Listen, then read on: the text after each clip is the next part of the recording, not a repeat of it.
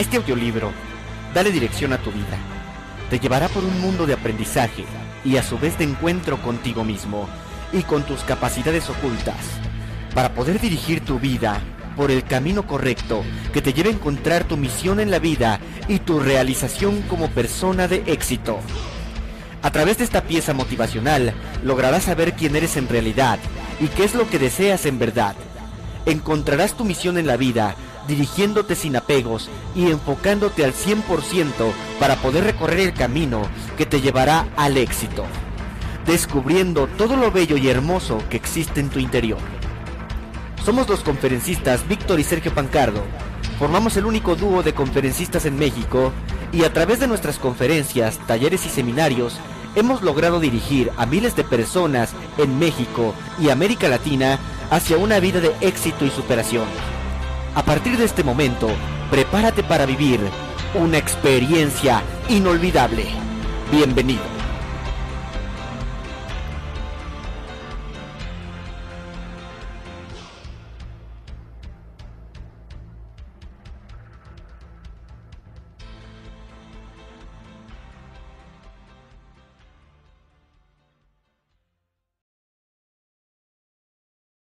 ¿Qué tal, estimados amigos? ¿Quién eres? ¿Y qué quieres en la vida? ¿Quién es en realidad? Y yo a esta pregunta quiero responderte con una serie de afirmaciones. Tú eres un ser vivo compuesto de células. Eres un ser humano distinto a todos los demás, con una realidad propia, un cuerpo, una personalidad y un alma. Realmente, no hay otro en todo el mundo que sea igual a ti, a pesar de que hay millones de seres humanos, pero todos te aseguro que son distintos a ti. Si observas tu letra, la forma en la que escribes, esa letra, esa forma de escribir, es totalmente distinta a la de todos los demás.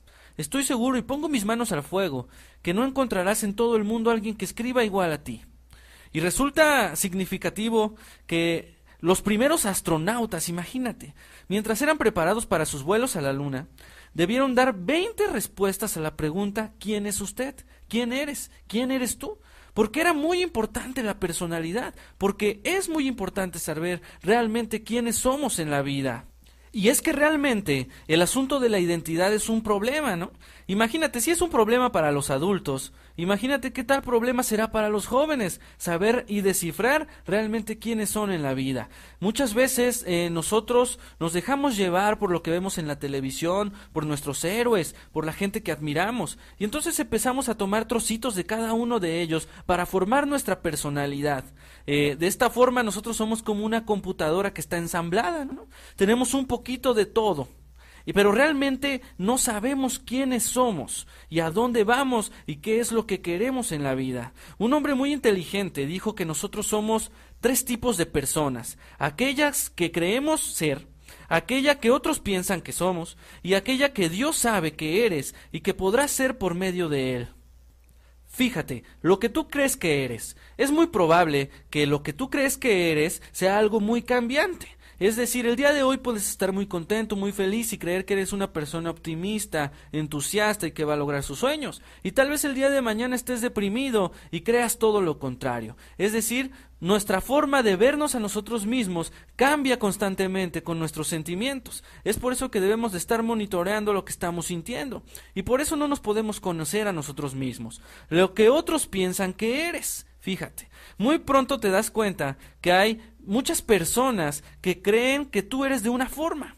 Sin embargo, tú dices, no, yo no soy así, pero les, los dejas creer en esa forma. Entonces, conforme pasa el tiempo y conforme pasa tu vida, tú vas amalgamando lo que ellos piensan de ti y lo que tú piensas de ti para formar una personalidad. Pero otra vez vamos a lo mismo, no hemos entendido realmente quiénes somos en realidad. Aquí se podría decir que lo más importante es lo que somos ante Dios, es lo que somos ante la vida, porque realmente ante Dios y ante la vida nosotros no podemos mentir, no podemos fingir, no podemos ponernos arquetipos. Es decir, somos como somos, eres quien eres. Y, respondiendo a la pregunta quién eres, pues tú eres tú mismo, tú eres lo que eres en este momento. Es decir, si ahorita te paras y te miras al espejo, verás a la persona que eres en este preciso momento, no la del pasado, no la del futuro. Tú eres lo que ves. Cuando alguien te pregunte quién eres, tú puedes responder fácilmente, yo soy lo que ves, lo que ves en este momento. Si ayer yo era malo, si en el futuro yo quiero ser bueno, quiero ser rico, etcétera, etcétera, eso todavía no cuenta. Tú eres lo que eres en el presente y eso es lo más importante y que lo entiendas perfectamente. Fíjate, para llegar a ser lo que eres el día de hoy, seguramente tuviste que pasar por muchísimas cosas, ¿no? Desde que tú naciste y te pasaron muchísimas cosas que tú no elegiste en la vida, como por ejemplo, pues dónde nacer, ¿no? Los papás que ibas a tener, tú no los elegiste, tú no estuviste con Dios y elegiste a los papás que ibas a tener, si iban a ser ricos o pobres, tú no elegiste la ciudad en la que ibas a vivir. Hay muchas cosas que no elegimos y que eso nos va formando y bueno, el día de hoy tú eres el resultado de todas esas cosas que no elegiste. Sin embargo, te tengo una extraordinaria noticia. El día de hoy tienes la edad, tienes la madurez, tienes la inteligencia suficiente como para elegir lo que tú quieres ser en un futuro, lo que tú quieres ser el día de mañana. ¿Qué quieres ser? Pregúntatelo, de verdad. Date 10, 15 minutos para pensar realmente qué quieres ser y quién quieres ser en la vida. Y no es porque no ya seas alguien, porque tú ya eres alguien muy importante, sino que qué es lo que quieres ser en un futuro, cómo quieres cambiar todas esas decisiones que tú no tomaste. Ahora es el momento para que tomes tus propias decisiones y que las tomes muy bien y que las pienses dos o tres veces, porque cada decisión que tomes va a traer consigo una responsabilidad y esta vez la responsabilidad va a ser tuya, no va a ser de tus papás, no va a ser de Dios, no va a ser de la vida, va a ser tu responsabilidad. La carrera que estudies va a ser tu responsabilidad. El trabajo que elijas va a ser tu responsabilidad. La esposa que tengas va a ser tu responsabilidad y los hijos que tengas. Entonces, a partir de este momento, vienen decisiones o tal vez ya has tomado decisiones muy importantes en tu vida. Pues nunca es tarde para empezar a tomar buenas decisiones en la vida, para empezar a forjarnos y formarnos como personas de bien, como personas de éxito. ¿Quién eres y qué quieres? Yo estoy seguro que por dentro tú eres un extraordinario ser humano, extraordinario y con grandes potenciales. Fíjate que los científicos eh, comparan esto de la personalidad con un iceberg. Eh, se dice que del iceberg solamente podemos ver el 5%, solamente la punta del iceberg. Y todo el 95% se encuentra bajo el agua. Pues yo creo que muchas veces nuestra verdadera personalidad es ese 95% y solamente dejamos ver 5% de lo que de, verdad nosotros somos. Yo te invito a que te sumerjas dentro de ti mismo, a que empieces a conocerte a ti mismo para que descubras todo ese potencial, todo ese potencial inconsciente que no estás utilizando. Quiero decirte algo. Muchas veces nosotros buscamos la aceptación de los demás y eso es muy cierto. Necesitamos el aprecio y la aceptación de los demás. Sin embargo, eh, la aceptación de los demás nunca va a llegar si nosotros no empezamos por aceptarnos a nosotros mismos. Tienes que comenzar contigo, tienes que comenzar con saber quién eres tú, quién eres en realidad, qué es lo que te gusta, qué es lo que te apasiona. ¿Qué es lo que le da sentido a tu vida? Necesitas saber de verdad quién eres en realidad. Siéntate a solas y pregúntate, ¿qué quiero en realidad? ¿Quiero dinero? ¿Quiero fama? ¿Quiero ser feliz? ¿Quiero tener una familia? ¿Quiero tener mi carrera? ¿Quiero ser rico? ¿Qué quiero en la vida? Todas las cosas pasan por algo. Y hoy estás escuchando este audiolibro, y no es por casualidad, te lo aseguro, es porque estaba escrito para que tú lo escucharas. Ahora pregúntate, ¿para qué estoy escuchando este audiolibro? ¿Qué voy a sacar de esto? ¿Qué positivo voy a encontrar en todo esto? Eh, como yo te decía, hay muchas cosas que nosotros no escogemos en la vida y que se nos dan por naturaleza, pero ahora tú tienes la fortaleza para empezar a escoger lo que quieres.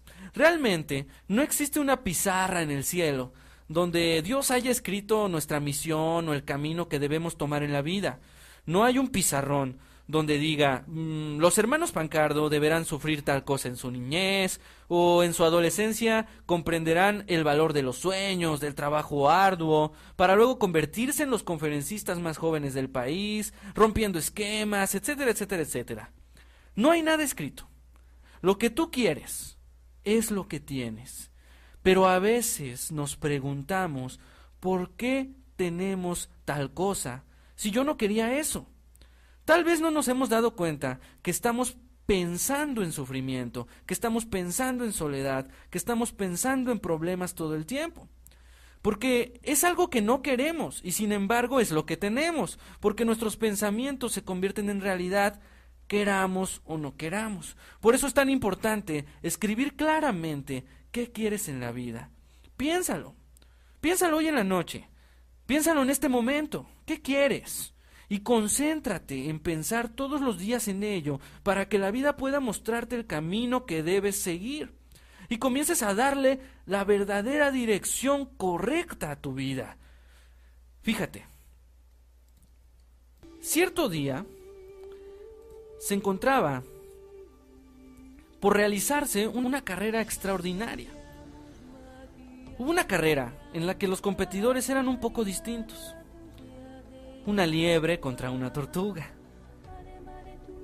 Bueno, pues todos sabemos que la tortuga gana esta carrera, gracias a que la liebre se confía y le da una gran ventaja, ya que se distrae en el camino presumiendo de lo que puede hacer. Esta fábula nos deja varias enseñanzas, pero la que yo te quiero compartir es que a pesar de que ambos sabían lo que querían y a dónde iban y quiénes eran, la tortuga siempre fue constante y se mantuvo con fe en el camino, a pesar de la gran desventaja que tenía. Mientras la liebre se distrajo perdiendo el enfoque del objetivo, la tortuga seguía ahí, seguía constante. La moraleja es, cuando sepas quién eres y qué quieres en la vida, ve por él. Sé constante. Ten fe en el camino. Aunque haya muchas adversidades, aunque haya muchas desventajas, aunque haya mucha gente que te diga que no se va a poder, que tú no eres ese que dices ser, porque ellos te conocen supuestamente, Siempre sigue adelante. Y sobre todo, no pares. No pares hasta conseguir eso que quieres, eso que anhelas en la vida. Cierto es que tú eres lo que crees que eres. Empecemos a creer en una persona, en un ser humano, en una mujer, en un hombre, con extraordinario talento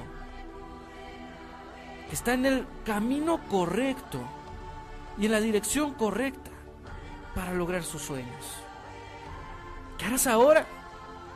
Ahora que realmente estás encontrándote a ti mismo, ahora que sabes que eres único, que nadie puede vivir por ti, que nadie puede escribir tu historia, solamente tú puedes escribirla. Realmente yo creo que tú eres grandioso y que hay mucho potencial en ti sin importar qué haya pasado en tu vida y sin importar lo joven o viejo que creas que eres, lo bueno o malo. Yo sé que en el momento que empieces a creer lo que realmente eres, en eso te convertirás. ¿Quién eres y qué quieres en la vida?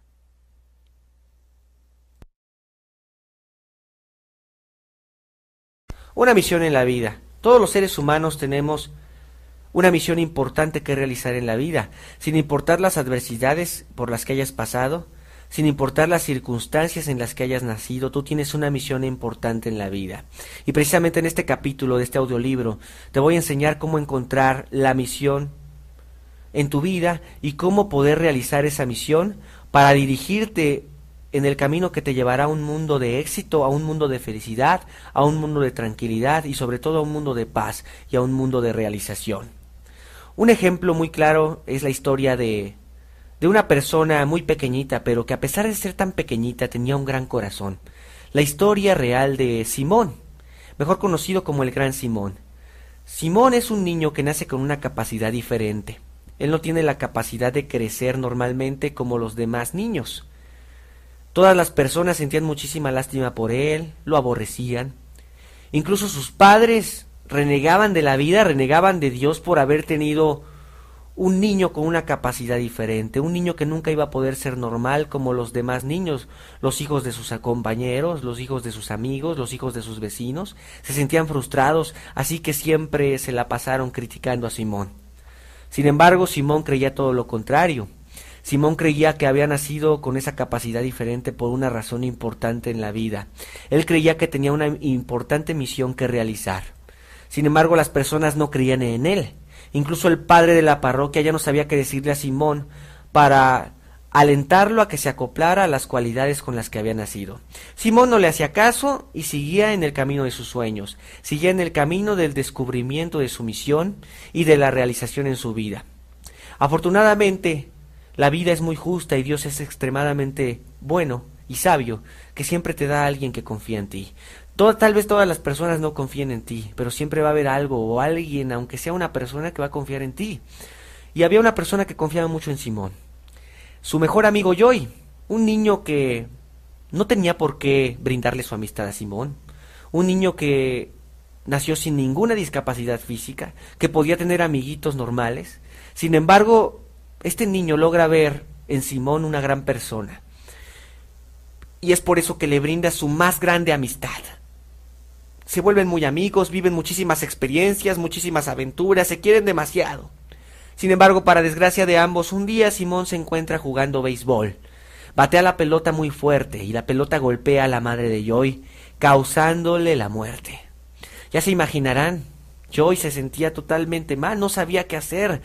Sabía que tenía que odiar a su mejor amigo Simón por el resto de sus vidas o tenía que tomar la decisión de poder perdonarlo. Imagínense a Simón, de por sí la gente no creía en él. Nació con una capacidad diferente. Ni siquiera el propio padre de la parroquia creía en él. Simón se sentía frustrado y todavía llega esta noticia tan grave, causa este gran dolor a su mejor amigo. Simón estaba a punto de tirar la toalla y de dejar de buscar su misión en la vida. Sin embargo, Joy apreciaba tanto a Simón que después de pensar mucho decide perdonarlo. Imagínense a tal grado llegaba su amistad que lo perdonó. Joy perdona a Simón.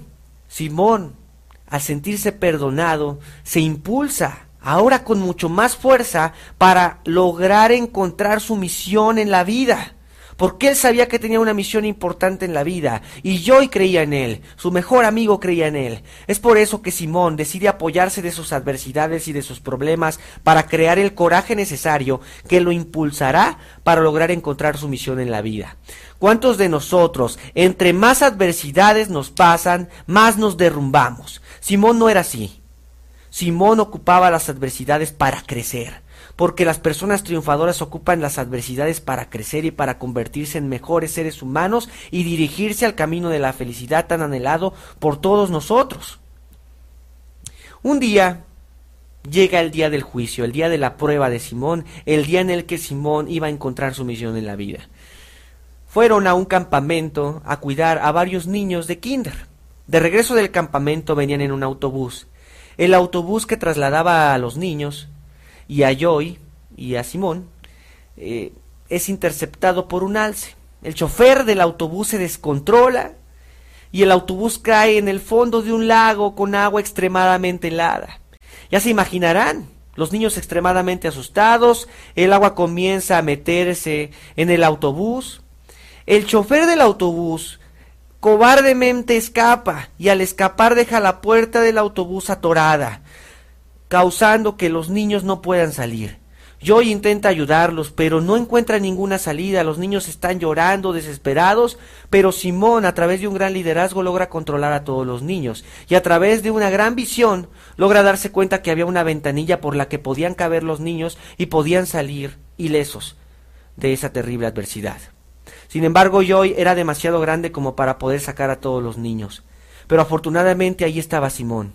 Un niño pequeñito, pero con una mentalidad extraordinaria y con una gran fuerza y una habilidad impresionante.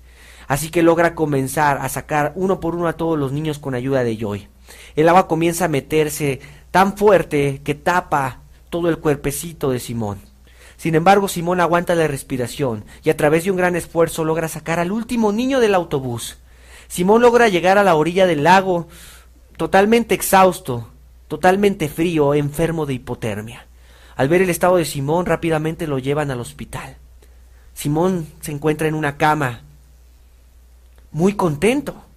Se encuentra muy contento porque había rescatado a todos esos niños y se había dado cuenta que había cumplido una misión importante en la vida, que él había estado en ese autobús por una razón importante en la vida, que estaba cumpliendo su misión de vida.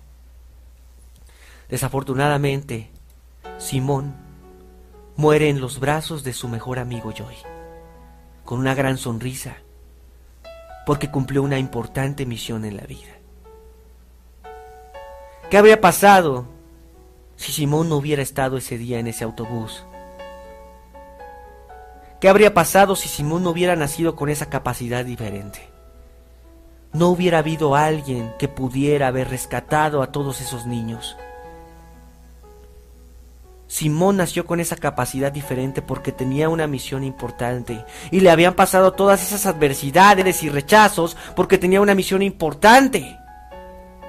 Igual que Simón, yo no sé qué adversidades estés pasando, no sé qué problemas tengas, pero sé que tienes problemas y adversidades, pero tienes que usarlas para apoyarte y crear el coraje necesario para encontrar tu misión en la vida. ¿Cómo vas a encontrar esa misión en la vida? Primero tienes que analizarte profundamente y encontrar cuál es tu más grande potencial. Pregúntate a ti mismo, ¿qué es lo que mejor sé hacer? ¿Qué es en lo que más me he distinguido desde pequeño? Muchísimas personas se centran en tantas cosas que no van acorde a su potencial. ¿Cuántas personas que saben jugar excelentemente el fútbol terminan estudiando medicina? ¿Cuántas personas que tienen la capacidad de servir a la gente, de ayudar a la gente, de brindar amor a las personas, terminan estudiando otra profesión que no tiene nada que ver con su potencial. Tienes que encontrar tu potencial. Mi hermano y yo afortunadamente pudimos encontrar nuestra misión en la vida cuando nos preguntamos qué es lo que mejor sabíamos hacer. Nos dimos cuenta que lo que mejor sabíamos hacer era transmitir sentimientos a la gente a través de la oratoria, a través de discursos, a través de nuestras canciones, a través de nuestras palabras. Nuestra misión en la vida era ser conferencistas. Era brindar apoyo a quien se cruzara en nuestro camino, ayudar a las demás personas, a través de nuestras palabras, a través de nuestro don de liderazgo. ¿Cuál es tu misión en la vida? ¿Qué es lo que mejor sabes hacer? Ahora que lo analices profundamente y te des cuenta qué es lo que mejor sabes hacer, enfócate al 100% en ello y lucha incansablemente hasta que tu misión se cumpla. Dirige, dirige tu vida por el camino correcto. El camino que va acorde a tus potenciales. El camino que va acorde a tus virtudes. Si Simón, a pesar de esas adversidades, logró encontrar una misión en la vida, tú también lo puedes hacer y puedes superar esas adversidades. Encuentra tu misión en la vida, encuentra tus potenciales, enfócate en ellos al máximo, persiste hasta alcanzar el éxito. Enfócate en tu misión en la vida, dirígete con valor, con amor, hasta alcanzar tus sueños.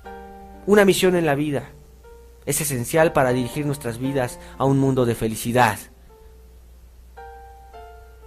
Millones de personas todos los días mueren frustradas, mueren enojadas con la vida, reclamándole a la vida, porque no encontraron su misión, porque murieron haciendo lo que menos les gustaba.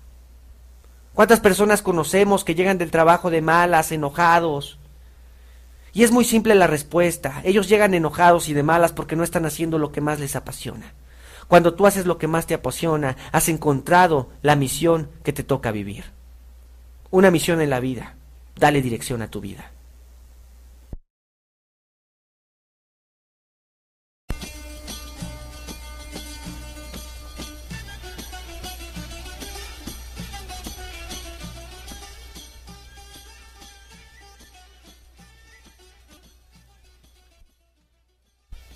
Dirigiéndome sin apegos. Es muy importante en la vida saber dirigirnos sin apegos. Pero ¿qué es un apego? Un apego es la relación afectiva que tenemos con otro ser vivo o con un objeto material. Cuando nosotros tenemos una dependencia afectiva con alguna de estas cosas que acabo de mencionar, estamos teniendo un apego. Y el apego son como obstáculos, como barreras mentales que nos impiden dirigirnos hacia nuestras metas, dirigirnos hacia nuestros objetivos, dirigirnos hacia nuestros sueños. Es muy importante saber desligarse de estos apegos. Pongamos un ejemplo de apego para que podamos comprender mejor. Imaginemos que tú construiste una casa te costó muchísimo trabajo, construiste las paredes, el diseño, buscaste el terreno y la construiste. Y todo el tiempo te la pasas diciendo, amo mi casa, me encanta mi casa, ¿qué haría yo sin mi casa? El día de mañana tienes una deuda económica, te hipotecan la casa, te quitan la casa, o vamos a suponer que hay un incendio y se te quema tu casa, pierdes todo lo que habías logrado, todo lo que habías hecho, rápidamente te vas a derrumbar rápidamente te vas a ir para abajo. Si estabas en la dirección hacia tus sueños, esa dirección se va a truncar, te vas a desviar a otra dirección, a la dirección del fracaso, a la dirección de la frustración. ¿Por qué? Porque eso a lo que estabas apegado, eso a lo que dependías, esa emoción a la que dependías se ha eliminado. Pongamos otro ejemplo. Vamos a suponer que eh, por la colonia donde vives hay una chica que te gustaba muchísimo. Un día le invitas a salir, ella acepta, comienzan a salir, comienzan a salir muchísimos días, comienzan a conocerse, comienzan a enamorarse. El día de mañana comienzan una relación, comienzan a quererse muchísimo, al grado de que todo el día se dicen, te amo, te quiero, no puedo vivir sin ti, mi mundo no sería nada sin ti, juntos por siempre. El día de mañana hay algún problema, hay alguna infidelidad o X problema, y terminan la relación, ella termina la relación contigo. Rápidamente tu vida se va a ir al fracaso, rápidamente tu vida se va a dirigir a la frustración, al dolor, al sufrimiento. ¿Por qué? Porque acabas de perder a la persona a la que estabas apegada, estabas apegado a su amor, porque tú sentías que sin su amor tu vida ya no valía nada, porque tú dependías de esa persona. El objetivo de esto Dirigirse sin apegos es dirigirse sin dependencias, no depender de nadie para poder lograr tus sueños. Si tú dependes del coche que te encanta, si tú dependes de la casa que te gusta, si tú dependes de tu novia, si tú dependes de tus amigos, nunca vas a lograr cosas extraordinarias en la vida y nunca vas a llegar a esas metas. Muchísimas personas vivimos apegados a nuestras raíces de origen, vivimos apegados al lugar en donde crecimos. Pongamos un ejemplo. Vamos a suponer que tu sueño, tu más grande sueño, es, un, es ser un gran chef. Pero para eso tienes que estudiar en la mejor escuela para chefs, que no se encuentra en la ciudad en donde creciste, que no se encuentra cerca de tu casa, se encuentra muchísimos kilómetros. Para lograrlo tienes que vivir en otra ciudad. Muchísimas personas no lo van a intentar. ¿Por qué? Porque a pesar de que sus sueños tienen miedo a perder la comodidad, viven apegados a la comodidad de su casa, viven, viven apegados a la comodidad de sus amigos, entonces no se va a atrever a estudiar esa carrera. Otras personas tal vez sí se atrevan, pero terminando esa carrera, tal vez los lugares donde tengas que trabajar para desarrollarte como un gran chef, o para relacionarte en los mejores restaurantes, vas a tener que vivir en otra ciudad, en otra ciudad que está muy lejos.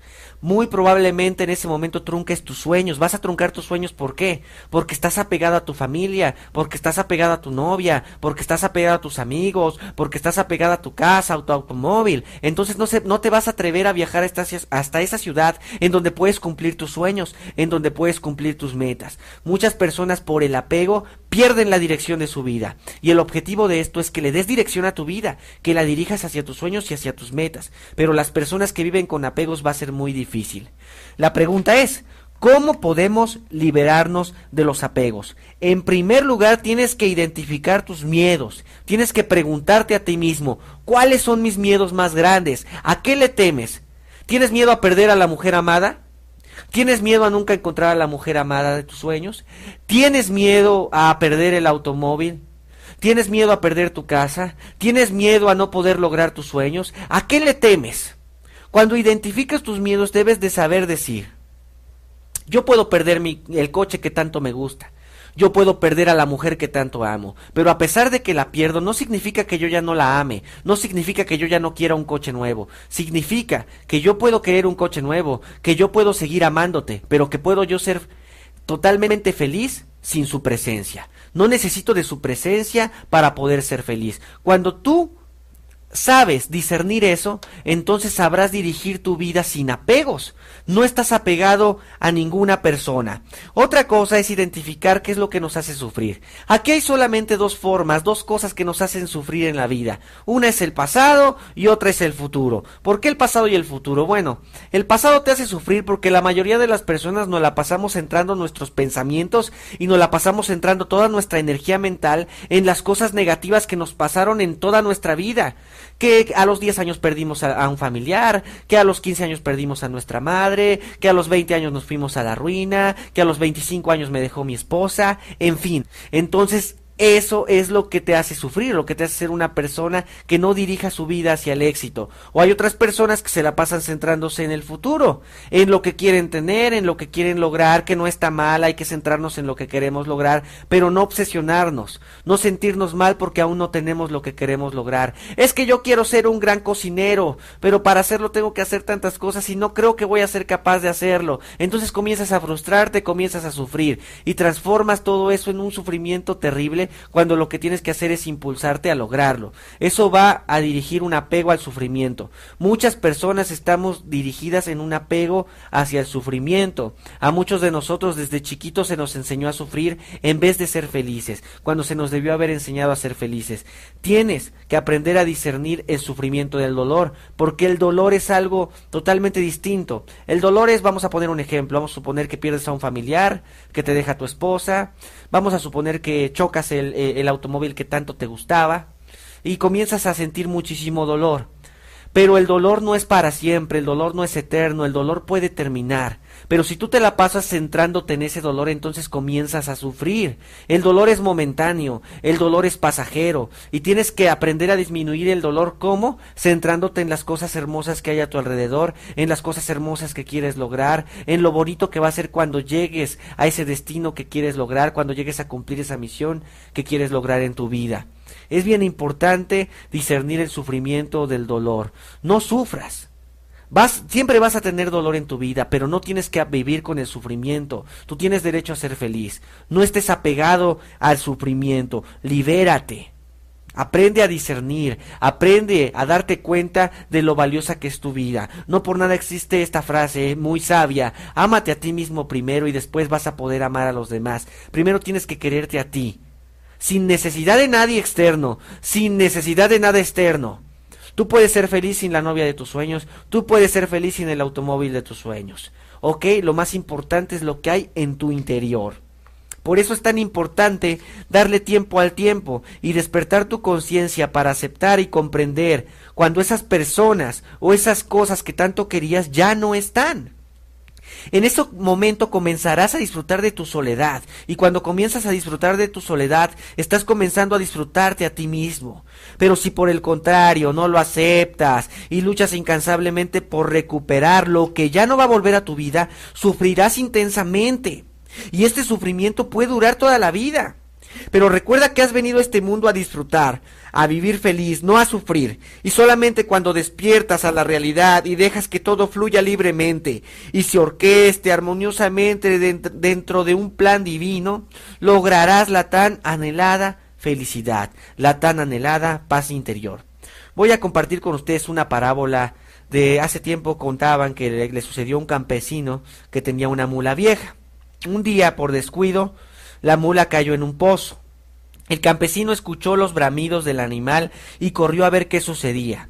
Después de analizar la situación, él creyó que no había una forma fácil de sacarla de allí, y que sería mejor sepultarla ahí mismo para no verla sufrir. El campesino comenzó a tirar tierra al hueco encima de la mula. Ella al ver que la tierra y las piedras le estaban cayendo encima del lomo, comenzó a sacudirse y a subir entre la tierra. Fíjense, ella misma entonces comenzó a pensar, con cada palada de tierra que me caiga encima voy a sacudirme fuertemente sin importar el dolor, sin importar los golpes y voy a pararme encima de la tierra que caiga. La mula efectivamente así luchó contra el miedo y continuó sacudiéndose y subiendo. A sus pies el nivel del piso se elevaba cada vez más. El campesino, sorprendido, captó la estrategia de la mula y eso lo alentó a continuar peleando hasta el punto en que la mula, a pesar del cansancio y el dolor, dio un brinco y logró salir del pozo. La tierra que parecía que la enterraría. Fíjese, fíjese lo, importante y lo inteligente que es esto. Lo importante y lo inteligente que es esto. La tierra que parecía que la enterraría se convirtió en su salvación. ¿A qué creen que se deba esto? ¿A qué creen que se deba que se convirtió en su en lo más importante, en su salvación, que lo más importante es salvar tu vida? Fue gracias a la forma en que ella enfrentó la adversidad. Así mismo es la vida. Así siempre es la vida. Cuando le haces frente a tus problemas y no te preguntas por qué, sino para qué, podrás vencer el miedo y lograr que lo que considerabas un problema se convierta en una oportunidad para salir adelante. Por eso, si consideras que no puedes recuperarte por el miedo que tienes de vivir sin el ser que, que, más amas o sin los objetos que tanto quieres y sientes que estás cayendo en un hueco profundo, realiza un alto en el camino y trata de entender que lo que ocurre tiene una razón de ser. Todo pasa por algo. Deja que el problema que creaste en tu mente siga su curso, fluya y cuando menos pienses, entenderás qué es lo que debes aprender de la situación. Aprende de lo que has perdido. Cuando tú aprendes de lo que has perdido, estás viviendo sin apegos. No vivas apegado a nada ni a nadie. Tú eres lo más importante en tu vida. Dirige tu vida sin apegos. Dale dirección a tu vida.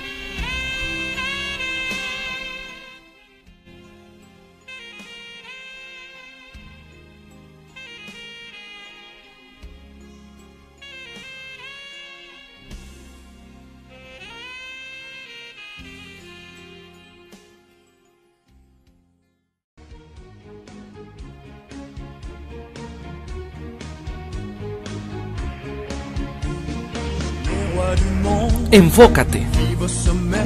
Enfocar no significa identificar nuestras fortalezas y desarrollar nuestro talento al máximo. Si no sabemos a dónde vamos a disparar, ¿cómo sabremos lo cerca o lejos que estaremos de alcanzar algo importante? Aquellos quienes están condenados a una vida de tranquila desesperación están utilizando el enfoque de la escopeta, pero con los ojos cerrados. No tienen un blanco claro Tan solo están cerrando sus ojos, apretando el gatillo y orando para acertar en el objetivo. Realmente son como un barco a la deriva, un barco sin timón, un barco que, que la marea lo lleva a donde quiere. Y nosotros pensamos que alguna vez la marea nos va a llevar a algún lado donde haya felicidad, donde haya amor, donde haya todo lo que queremos en la vida. Sin embargo, estimados amigos, esto generalmente nunca pasa, esto generalmente nunca sucede. Es importante entender que el éxito te estará garantizado cuando hayas desarrollado la habilidad de enfocarte específicamente en un objetivo y no moverte de ahí. Solo entonces tendrás la habilidad de concentrarte en pensamientos edificantes y de bloquear aquellos pensamientos negativos y destructivos. Una vez que eh, tengas bien en claro qué es lo que quieres y a dónde quieres ir, Realmente te puedo decir que no hay límite para lo que desees alcanzar. Enfocarte al 100% significa poner toda tu atención, todo tu talento, todo tu corazón en lo que estás haciendo en este preciso momento de tu vida. Si en este momento estás escuchando este audiolibro, pues poner toda tu atención en lo que te queremos decir. Pero muchas veces nos es muy difícil poner atención. Estamos con la familia y estamos pensando en los amigos. Estamos con los amigos y estamos pensando en el trabajo, en los problemas del trabajo. Imagínate. Entonces, realmente ni siquiera estamos viviendo. Es por eso que no disfrutamos de nuestra vida, porque no disfrutamos el momento. Y enfocar no significa disfrutar el momento. Si ahorita estás en este audiolibro, concéntrate al máximo. Si al rato estás con tu familia, disfruta de tu familia al 100%, porque ese momento nunca volverá. Enfocarte en eso significará que tú seas una mejor persona, que tú alcances tus objetivos. Empieza por descubrir tu potencial personal. Más que los títulos académicos, todos los títulos que tengas, lo que más importa es que reconozcas toda tu capacidad en las habilidades que tienes ocultas, que alguna vez despertaron cuando eras niño, tal vez querías ser doctor, tal vez querías ser bombero. Y esas habilidades fueron calladas, seguramente por la voracidad de la necesidad económica de ganar dinero inmediatamente. Tal vez mucha gente te dijo, estudia esto, estudia el otro, porque ahí se gana mucho dinero, o dedícate a aquello, o haz lo siguiente. Y te olvidaste de tus verdaderos potenciales. Tal vez, por primera vez en tu vida, sirva que le hagas caso a tu corazón, antes que a la razón. Y si no tienes una profesión, es mejor aún porque no tendrás que, que transitar por el tortuoso camino de aprender a desaprender. Simplemente irás directo al grano, hacerlo sin tener ese obstáculo del paradigma profesional y entonces tu éxito será probablemente más rápido si te lo propones. Desenfócate de tus deshabilidades. De verdad, no pretendas cambiarlas. No, porque gastas más energía en hacer que, que te funcione lo contrario. Simplemente manéjalas y neutralízalas. La manera de hacerlo es enfocándote en tus fortalezas. En ellas encontrarás tus nuevos talentos, que son aptitudes de hacer una actividad de tal forma que te lleve al éxito mediante su práctica perseverante, constante y sobre todo disciplinada. Debes volverte un especialista de lo que haces. Si eres médico, sé especialista en algo que te apasione. Si eres un ingeniero, pues busca una especialidad, algo en lo que puedas ser mejor que los demás. Si eres un mecánico, pues especialízate en alguna marca de autos o no sé, etcétera, etcétera. Especializarse en algo es mantener el enfoque, es realmente mantener el enfoque en lo que queremos y es ser mejores en lo que hacemos. Tal vez, de verdad, yo jamás hubiera imaginado que mi potencial se encontraba en transmitir emociones a la gente. Y nunca lo hubiera imaginado porque yo crecí en un ambiente austero, con graves problemas económicos y siendo totalmente tímido y de verdad indescriptiblemente antisocial. Sin embargo, al descubrir en las páginas de un libro que uno puede ser lo que cree que puede ser, empecé a escuchar a mi corazón descubriendo poco a poco el talento escondido en lo más hondo de mi ser. Y más aún, el talento que compartía con mi hermano, surgiendo así el único dúo de conferencistas en México, fíjate, algo nuevo, un verdadero reto que superar. Pero todo esto fue gracias a que mantuvimos el enfoque en que, a como diera lugar, nosotros deseábamos tener éxito en la vida y deseábamos lograr nuestros sueños y nos mantuvimos enfocados y así la vida nos fue dando las señales adecuadas para lograr nuestros sueños, a pesar de que obviamente hubo muchísimas adversidades, hubo muchísimas personas que no creyeron en nosotros, eh, sobre todo, pues imagínate, no había un dúo que existiera, era algo nuevo y que cantara y que hiciera una motivación diferente. Era enfrentarse a algo raro, algo nuevo. Sin embargo, nosotros enfrentamos todo esto siempre con el enfoque de tener éxito. Te quiero contar algo. Cierta vez, lanzándose desde la cima de una gran montaña, un águila eh, arrebató a un corderito de su madre y se lo llevó. Muy poderosa el águila logró llevarse ese corderito. Eh, en ese momento la vio un cuervo y tratando de imitar al águila, se lanzó sobre un carnero. Fíjate, pero con tan mal conocimiento en el arte que sus garras se enredaron en la lana y batiendo al máximo sus alas no logró soltarse. Viendo el pastor lo que sucedía, cogió al cuervo y cortando las puntas de sus alas se lo llevó a sus niños para que lo vieran, para que jugaran. Sus hijos le preguntaron acerca de qué clase de ave era aquella. Y este pastor les dijo, para mí solo es un cuervo pero parece que él se cree águila. ¿Qué nos deja este cuento, esta pequeña moraleja? Pues que nosotros debemos poner nuestro esfuerzo y dedicación en lo que realmente estamos preparados para hacer y no en lo que y no en lo que a veces queremos ser, porque muchas veces no nos damos cuenta. Si te das cuenta, muchos motivadores o muchos conferencistas te dirán que tú puedes ser un águila y que tú eres un águila y naciste para ser campeón, etcétera, etcétera. Sin embargo, es importante, yo creo y considero, identificar nuestros verdaderos potenciales y no creer que tenemos más ni menos, sino simplemente cuáles son tus verdaderos potenciales y enfocarte en ellos. Porque si tú quieres ser un cantante pero no sabes cantar, no tienes el talento, no puedes hacerlo, ¿cómo lo vas a lograr? Si no sabes siquiera tocar una guitarra, si no sabes componer música. Es importante descubrir bien tus potenciales y enfocarte en ellos. No, no enfocarte en otras cosas porque vas a perder el tiempo. Mantente enfocado Y si te mantienes enfocado, esa va a ser la base para que le des la dirección correcta a tu vida y que tenga resultados exitosos. Porque si te sales del camino, es muy probable que te pierdas y sea muy difícil regresar al camino correcto. Tan, pronto pierdes el foco, pierdes también la dirección correcta de tu vida. Yo he visto muchas personas con gran talento que se han experimentado eh, en lo que hacen y aún así ellos viven la derrota por no poder mantenerse enfocados el tiempo suficiente para que las cosas se hicieran realidad, justo como ellos las querían.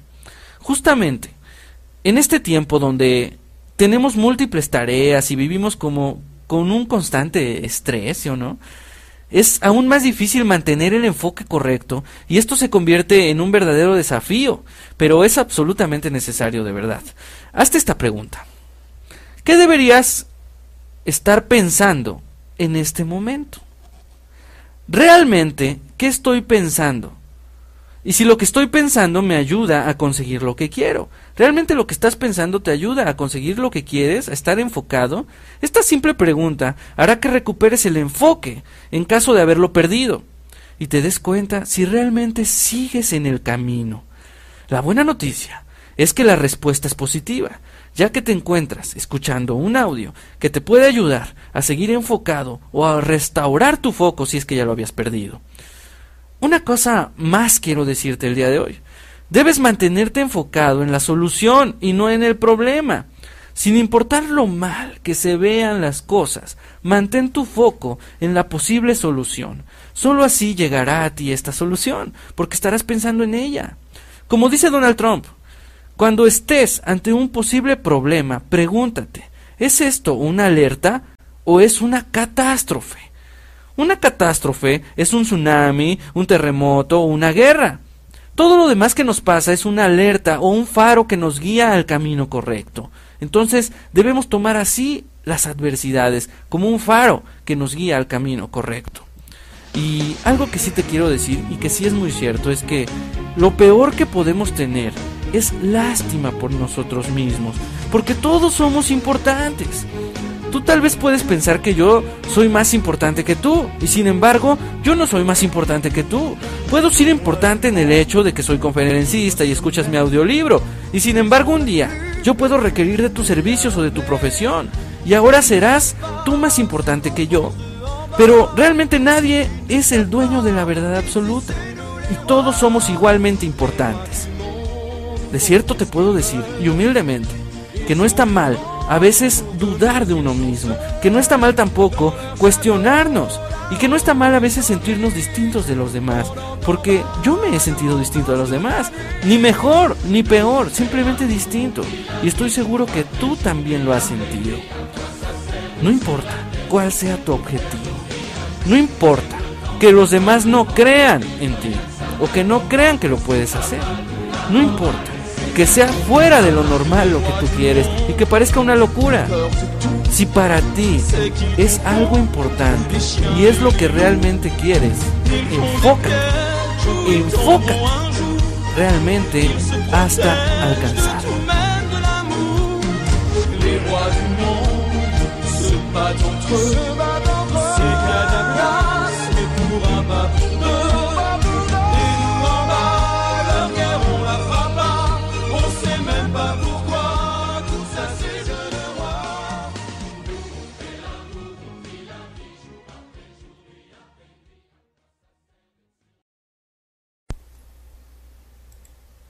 Recorre tu camino y traza el mapa de tu vida.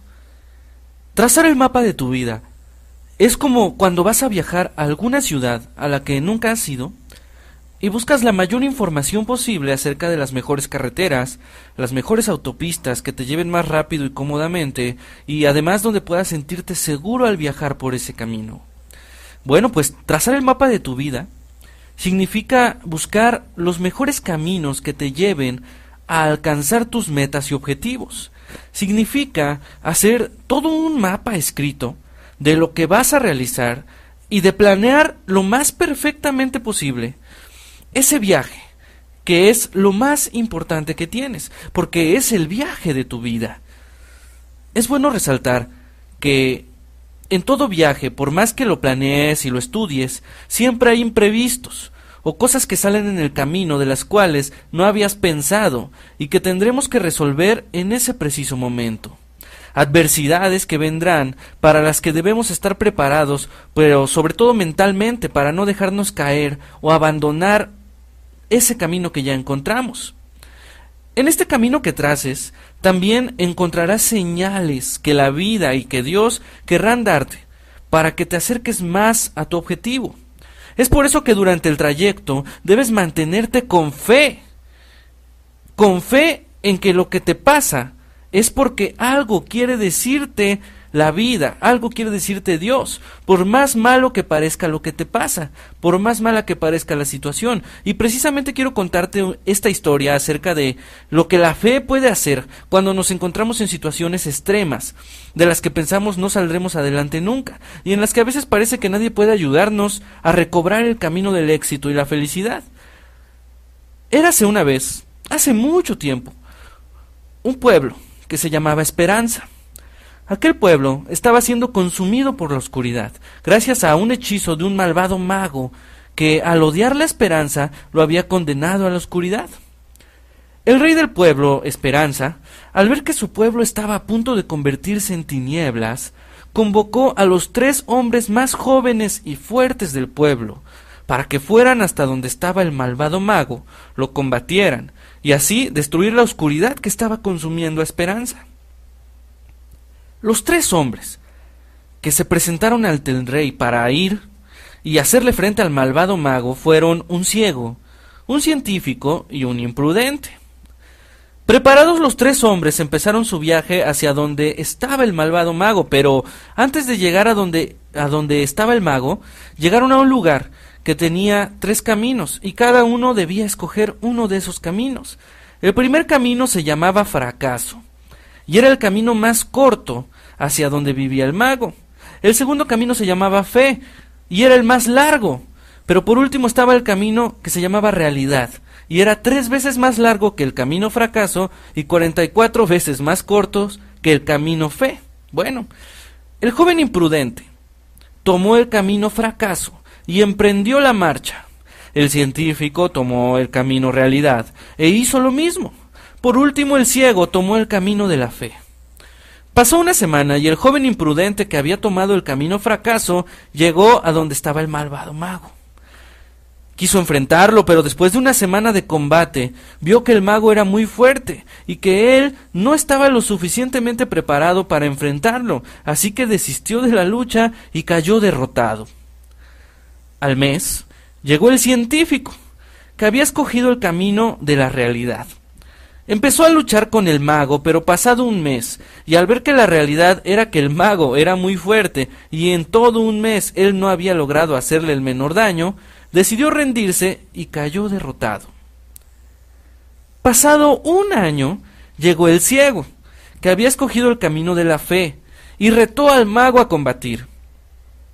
El mago atacó al ciego mostrándole la realidad de su vida, comparando su poder con el de él, pero como era ciego no pudo ver lo que el mago le mostraba. Siguió luchando con las fuerzas y habilidades que había obtenido durante su largo viaje por el camino de la fe, y después de un año de fuerte combate, el mago, al ver su realidad y ver que se quedaba sin poderes, cayó rendido ante el ciego, reconociendo su fracaso. El ciego volvió al pueblo, llamado Esperanza, y en sus manos traía la luz que iba a destruir la oscuridad que consumía al pueblo llamado Esperanza. El rey, al ver que el ciego llegaba triunfante, le preguntó ¿Cómo has podido vencer a un mago tan poderoso, y aún siendo ciego? El ciego le respondió Hay que perseverar siempre por lo que se quiere, porque con la fe se alcanza lo que no se puede ni con la realidad ni con el fracaso, solamente con la fe. Uno de los errores más grandes es creer que tal meta no se puede alcanzar, que tal objetivo no está hecho para ti, no lo puedes lograr. Y de cierto te digo que tú y todos los demás podemos alcanzar las mismas metas. Todos. El tema y la verdadera pregunta es, ¿Cómo vamos a recorrer ese camino? ¿Lo vamos a hacer con fe, de verdad? ¿Como este ciego? Y la fe es capaz de sacarte de problemas que jamás imaginaste. ¿Cómo quieres recorrer tú ese camino? El camino hacia la luz debe ser recorrido con la frente alta, porque tú eres importante, porque vales, porque eres útil. El azar, de verdad el azar. Yo te digo que siempre va a haber gente que va a colocar obstáculos en tu sendero, pero los obstáculos están para salvarte, no para frenarte, están para darte cuenta que puedes vencer esos obstáculos. Tú eres materia prima y solamente tú eres capaz de utilizarla como se debe, como a ti eh, se te antoje usar todos tus potenciales, pero al final tú serás el causante y el único causante de los resultados. Muchas veces culpamos al ambiente, a los demás y a todo lo que nos pasa sin darnos cuenta que la gran mayoría de las cosas que tenemos y que no tenemos son a causa de las decisiones que tomamos en el camino y que muchas veces nos equivocamos y trae consecuencias con las que después de verdad no queremos cargar. Cuando tienes que recorrer algún camino que no te gusta, a veces sentimos que no podremos salir de él nunca. Por ejemplo, cuando tú tienes que estar trabajando en algún lugar que no te gusta, que odias, y ahí tienes que estar porque eh, en estos momentos tienes mucha necesidad, porque es el único trabajo que encontraste, etcétera, etcétera. Y ahí te tienes que quedar, aunque no te guste. Y dices, yo no escogí este camino, yo no quiero este camino. Pero ponte a pensar, tal vez, y es muy probable, que ese camino se encuentre dentro del camino correcto hacia el éxito. Por ejemplo, tal vez estás trabajando eh, eh, justamente donde más odias y te lamentas todos los días sin embargo, la pregunta es, ¿qué estás haciendo para cambiar eso que está pasando en tu vida? Si estás trabajando en un lugar que odias, bueno, mientras estás ahí puedes meter solicitudes a otros lados, puedes seguir buscando, puedes seguir enfocado, como lo decíamos en el capítulo anterior, enfócate. Puedes seguir pensando en el trabajo que tanto anhelas, en la profesión que tanto deseas, donde deseas estar. Tú sigue pensando en ello, aunque no estés ahí, aunque estés en un camino de horror, tú sigue pensando en ello y sobre todo sigue actuando, como lo decía también en el capítulo anterior. Sigue actuando, sigue metiendo solicitudes, sigue buscando, sigue investigando. Porque cuando menos te lo esperes, el camino va a tomar otro rumbo y va a ser un rumbo hacia la felicidad. Pero a veces es necesario estar en caminos que no nos gustan, estar en caminos de terracería que no nos gusta. ¿Sí? No todo va a ser una pista bonita. Yo te puedo decir que cuando nosotros teníamos este sueño de dar conferencias, eh, tuvimos que recorrer un camino que obviamente no nos gustaba. Y era un camino donde nosotros teníamos que cantar en los camiones, la verdad teníamos que cantar desde las 7 de la mañana hasta las 8 de la noche sin parar solamente para comer cualquier cosa en la calle. Terminábamos sudados, terminábamos totalmente negros por el sol y mis manos me llegaron a sangrar de tanto tocar la guitarra. Era un camino que obviamente a mí no me gustaba, pero que yo sabía que con ese dinero podía sobrevivir, que con ese dinero podía seguir capacitándome para el verdadero camino que yo quería, que era ser conferencista. Entonces, en lugar de quejarme, seguí con entusiasmo ese camino y después, cuando menos me lo esperé, surgió una llamada para una conferencia y empezó el verdadero camino, el que yo quería, el camino hacia la felicidad. ¿Cuántas veces ¿Cuántas veces tú has estado en un, en un camino así, que no te gusta? Sin embargo, tienes que recorrer. Yo te digo, hazlo con fe, hazlo con entusiasmo. Y te aseguro que si te enfocas en el resultado, que si te enfocas en lo que va a pasar después, te aseguro que va a llegar a ti ese camino que tanto has buscado. Renuncia, renuncia a tu necesidad de aprobación externa. Solo tú eres el juez de tu valer. Los demás no pueden decidir cuánto vales. Tu verdadera meta es descubrir el infinito valor de ti mismo, sin dar importancia a lo que piensen los demás. decía Chopra, y al comprender esto, se logra una gran libertad. Vida es una atrevida aventura, pero sin duda es una aventura que solamente tú puedes recorrer, porque al final es tu vida de la que estamos hablando, es tu camino el que estás trazando, por lo tanto, básate en qué es lo que tú quieres, en lo que a ti te gusta y no en lo que los demás piensan o quieren para ti. Sé valiente en el camino, pero no confundas la valentía. El ser valiente no significa estar atento a pelear e irritarnos con facilidad y buscar pelear con todo el mundo. Ser valiente significa, como yo ya lo había mencionado Platón, ser valiente significa saber cuándo pelear y cuándo no. Cuándo quedarte callado y cuándo hablar, cuándo gritar. Actúa en el camino. Mucha gente dice que el tiempo lo cura todo, que el tiempo lo cambia todo. De verdad te digo que eso no es verdad. Hacer cosas cambia las cosas. El no hacer nada deja las cosas tal y como están. Es por eso que tienes que actuar para que las cosas sucedan como tú quieres. Traza tu camino. Escoge las experiencias de vida que quieres tener. Piensa bien cuál será tu profesión, qué es lo que vas a hacer todos los días, qué familia quieres tener. Escribe en una libreta paso por paso lo que vas a realizar de ahora en adelante para alcanzar tus sueños y recorre cada uno de esos puntos que escribas, pero con humildad con perseverancia y sobre todo con fe en el camino, que es sin duda la clave para saber que lo imposible, con fe, se puede hacer posible para ti. Recorre tu camino de vida, traza el mapa de tu vida y hazlo con amor.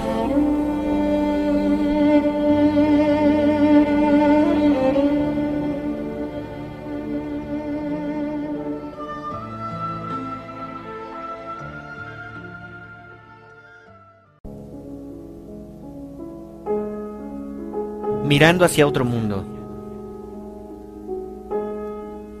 El día de hoy tendrás la oportunidad de conocer un nuevo mundo. Un mundo que lo has tenido tan cerca, pero tan lejos como el infinito. Un mundo tal vez desconocido para ti, o tal vez muy poco explorado por ti. Un mundo que siempre ha estado esperando a ser descubierto por ti, en el que no hay dolor ni sufrimiento, en el que no hay envidias ni rencores, ni maltratos ni temores, donde no hay injusticias, no hay hambres, ni angustia ni desesperación. Probablemente al escuchar esto te gustaría mucho habitar en él, porque ahí no sufrirás, porque ahí habrá lo que tanto has deseado toda tu vida mucho amor, paz, tranquilidad, armonía y felicidad. Sin embargo, a pesar de ser un mundo lleno de amor, no todos se atreven a subirse a la nave que los llevará hasta ahí. Me refiero a la nave del silencio. No todos se atreven a atravesar su atmósfera, una atmósfera que para muchos puede ser muy pesada y dolorosa, una atmósfera llena de lo que más tememos los seres humanos, la soledad. Muchas personas creen que en ese mundo no habrá nadie para recibirte. Pero todo lo contrario, habrá alguien que te recibirá con los brazos abiertos, que te brindará paz a través de una mirada brillante y una calidez incomparable. Si estás dispuesto o dispuesta a conocer este mundo maravilloso, te invito a seguir escuchándome yo te diré cómo llegar.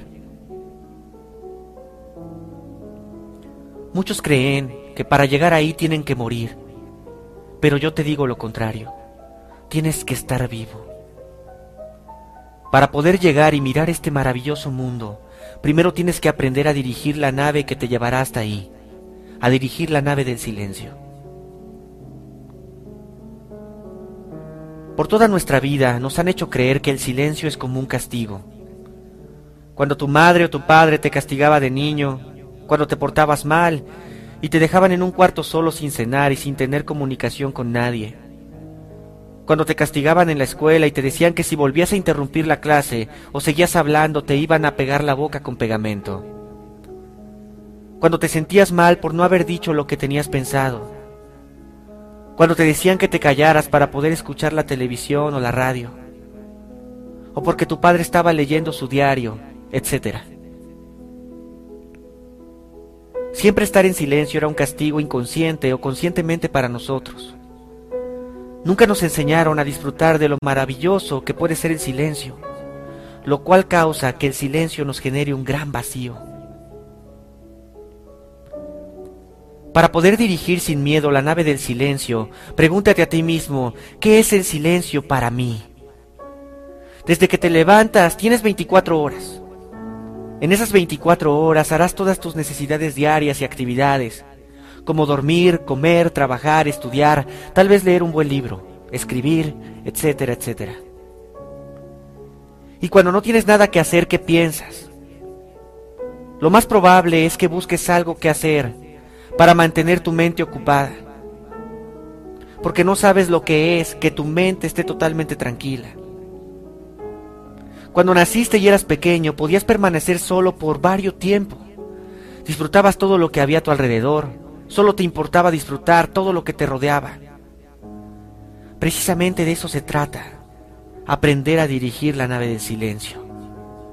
Cuando lo disfrutas, cuando logras verte, observarte y mirarte a ti mismo a través del silencio, eliminarás toda la angustia que invade tu corazón. Todos esos temores, tristeza, estrés y ansiedad, los eliminarás. Mientras no sepas permanecer callado y autoobservarte, nunca lograrás dirigirte hacia el mundo del que te estoy hablando, ni mucho menos poder mirarlo.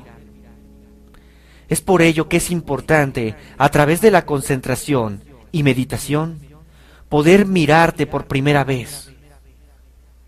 Cuando digo mirarte, me refiero a observar todo lo que hay en tu interior. Te recomiendo aislarte a algún lugar. Tómate tu tiempo, el que tú quieras, en donde nadie te moleste. Un lugar de preferencia rodeado de naturaleza no hay nada más puro y tranquilo que ella. Busca un momento en el que sepas que nadie te molestará.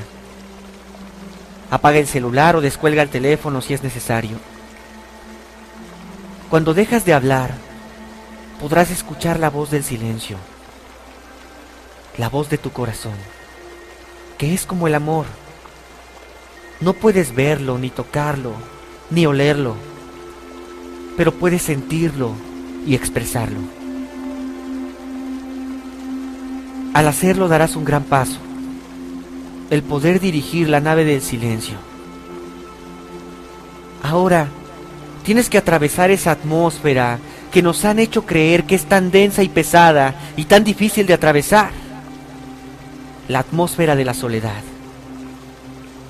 Al escuchar el silencio comienzas a disfrutar de la soledad el 90% de las personas en el mundo temen a la soledad, porque toda nuestra vida hemos vivido apegados a alguien o a algo, como lo manejamos en capítulos anteriores.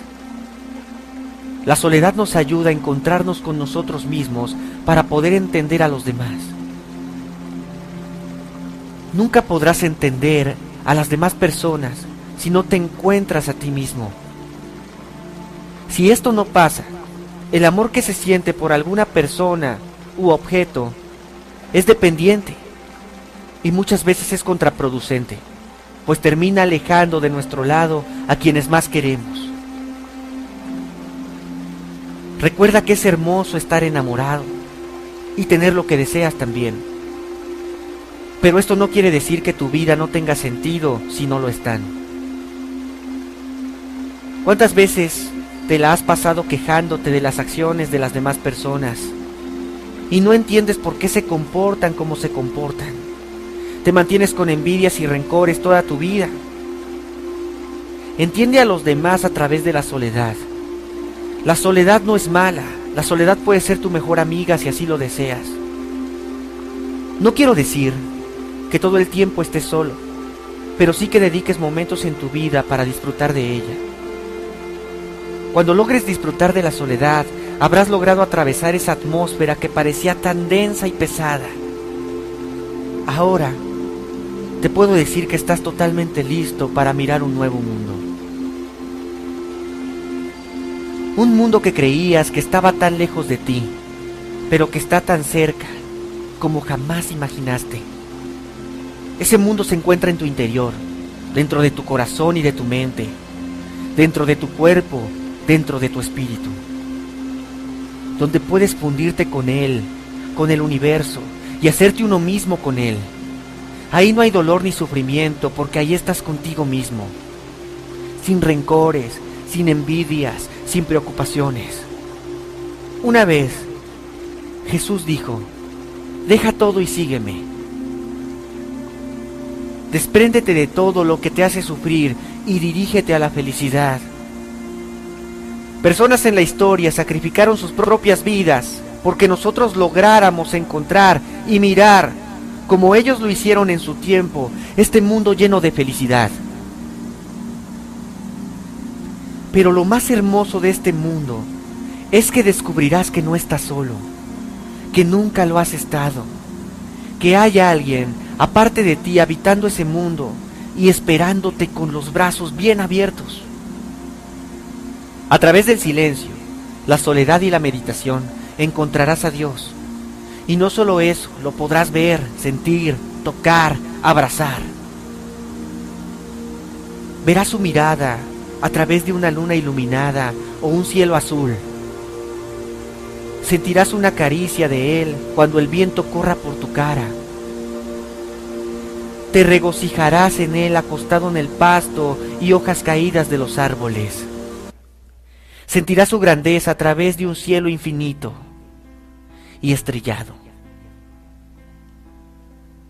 Sentirás su armonía y melodía al escuchar un pequeño arroyo a lo lejos Escucharás su voz a través del sonido de las hojas de los árboles. Y sobre todo podrás abrazarlo a través de un árbol firme y fuerte, sintiendo toda su energía. Dios siempre ha estado contigo en todos los momentos de tu vida, solo que muchas veces no creemos poder verlo. Pero hoy te digo, ¿cómo no ver su mirada con una luna brillante? ¿Cómo no sentir su presencia con una brisa en tu rostro? ¿Cómo no estrecharlo con tantos árboles a tu alrededor? ¿Cómo no creer en Él viendo un cielo estrellado?